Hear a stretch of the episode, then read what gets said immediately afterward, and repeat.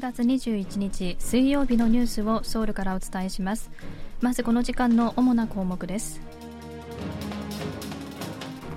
世界最強の戦闘機とされるアメリカの最新鋭戦闘機と核爆弾を搭載できる戦略爆撃機が初めて同時に韓米合同軍事演習に参加しました。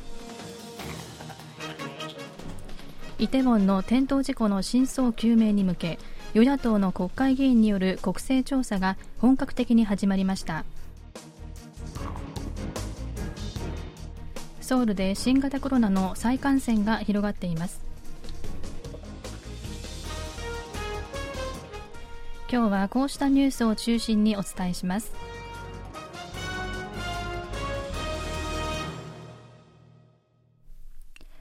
北韓が挑発を続ける中世界最強の戦闘機とされるアメリカの F22 戦闘機と核爆弾を搭載できる B52H 戦略爆撃機が初めて同時に韓米合同軍事演習に参加しました。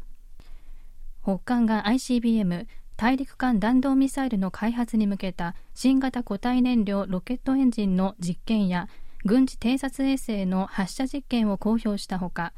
キム・ヨジョン党副部長が談話で韓米を強く批判し挑発レベルを高めていることへの警告のメッセージとみられます。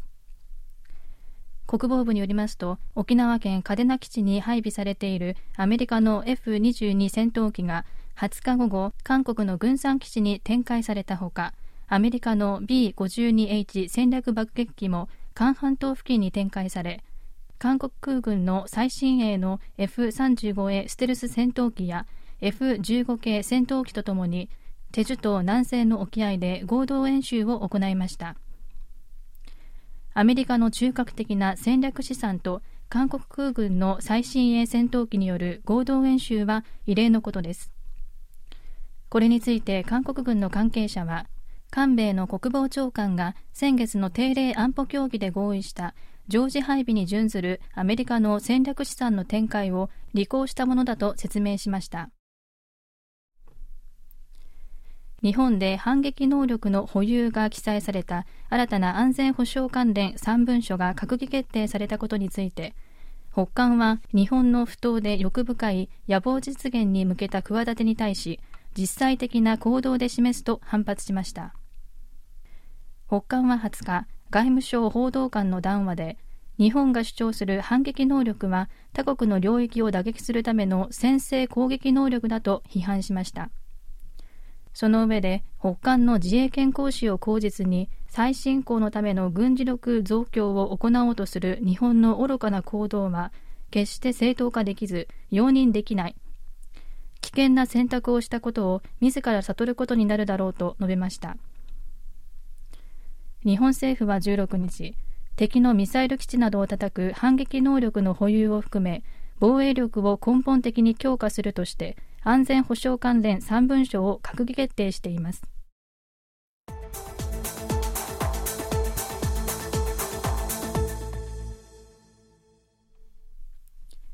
イテウォンの転倒事故の真相究明に向け与野党の議員らで構成する国勢調査の特別委員会が21日本格的に調査を開始しました。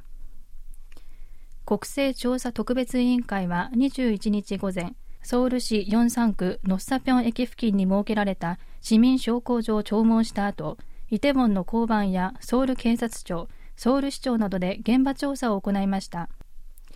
事故現場の調査では警察や消防の関係者らが当時の状況と措置について説明し現場にいた遺族らは徹底した調査と真相究明を改めて求めました。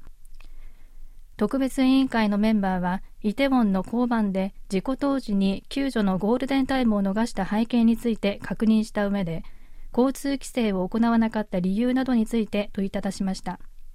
国勢調査は国会が特定の国政事案に関する調査を行うもので国会議員の4分の1以上の要求があれば国会は調査事案に対する特別委員会を構成するか該当の常任委員会で調査委員会を構成し調査委員会の議決によって国会が閉会した後も活動を続けられます。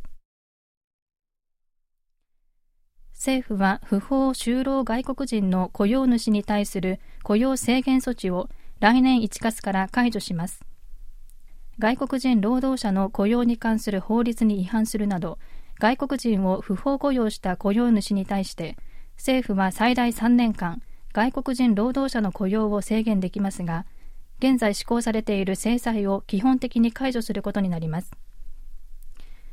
雇用労働部によりますと建設業や製造業農畜産業漁業サービス業など5つの業種で外国人の雇用制限措置を受けている業者は1453社です。このうち建設業関連は446社です。雇用労働部は雇用制限措置が課されてから3ヶ月が経過した時点から措置を解除する案を検討しています。ただ外国人雇用許可証を不正に受給するまたは500万ウォン以上の罰金や懲役刑の判決を受けるなど深刻な違反をした業者は解除の対象から外すものとみられます雇用労働部の関係者によりますと特に建設業では韓国人労働者の高齢化が進んでいるため外国人の雇用は避けられない状況で今回の措置が人手不足の解消につながると期待しているということです。一方法律違反に対する制裁を一律に解除すると違法行為を煽る可能性があるとの懸念も出ています。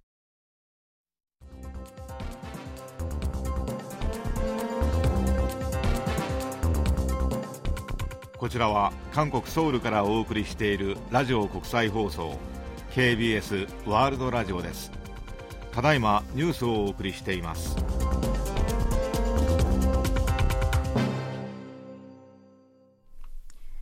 ソウル市の新型コロナウイルスの感染者のうち15%は再感染であることが分かりました。ソウル市が21日に明らかにしたところによりますとソウル市で新型コロナの再感染者が今年6月から増加し、12月の第1週の平均は15%となりました。ソウル市で再感染者が初めて確認されたのは去年5月で、その後感染者に占める再感染の割合は1%未満を維持しています。しかし今年6月の第2週に2.5%まで増加し、その後も徐々に増え、先月10%を超えました。中央災害安全対策本部のキム・ソンホ第二総括調整官は気温が急降下して屋内での活動が増えたほか忘年会が増えたことで人との接触も増えているため今回の再流行の推移を予断するのは難しいと話しています。